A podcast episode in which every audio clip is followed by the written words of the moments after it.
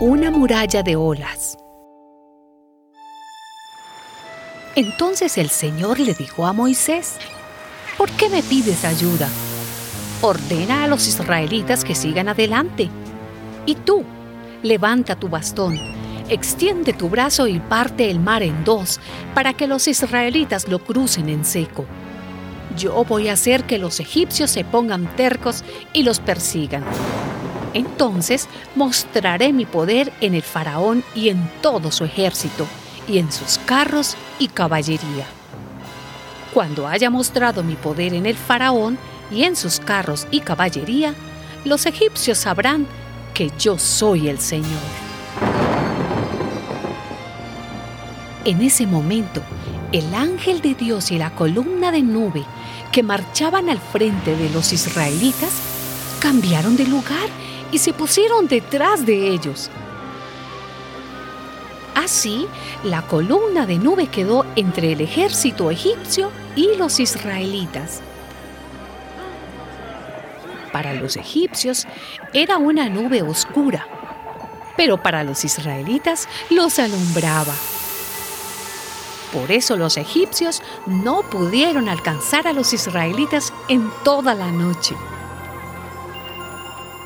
Moisés extendió su brazo sobre el mar y el Señor envió un fuerte viento del este que sopló durante toda la noche y partió el mar en dos. Así, el Señor convirtió el mar en tierra seca y por tierra seca lo cruzaron los israelitas entre dos murallas de agua, una a la derecha y otra a la izquierda. Toda la caballería y los carros del faraón entraron detrás de ellos y los persiguieron hasta la mitad del mar.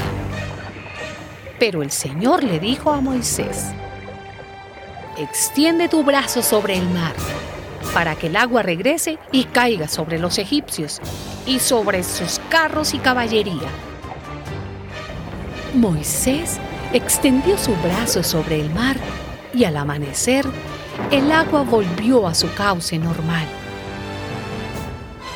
Cuando los egipcios trataron de huir, se toparon con el mar y así el Señor los hundió en él.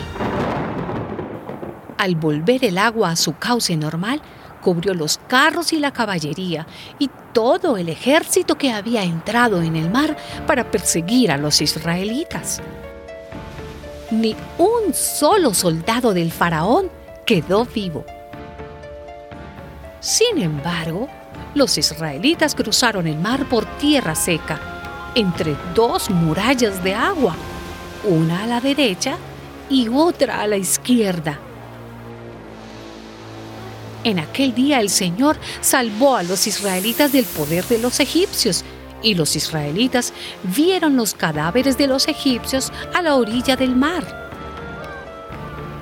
Al ver los israelitas el gran poder que el Señor había desplegado contra Egipto, mostraron reverencia ante el Señor y tuvieron confianza en Él y en su siervo Moisés.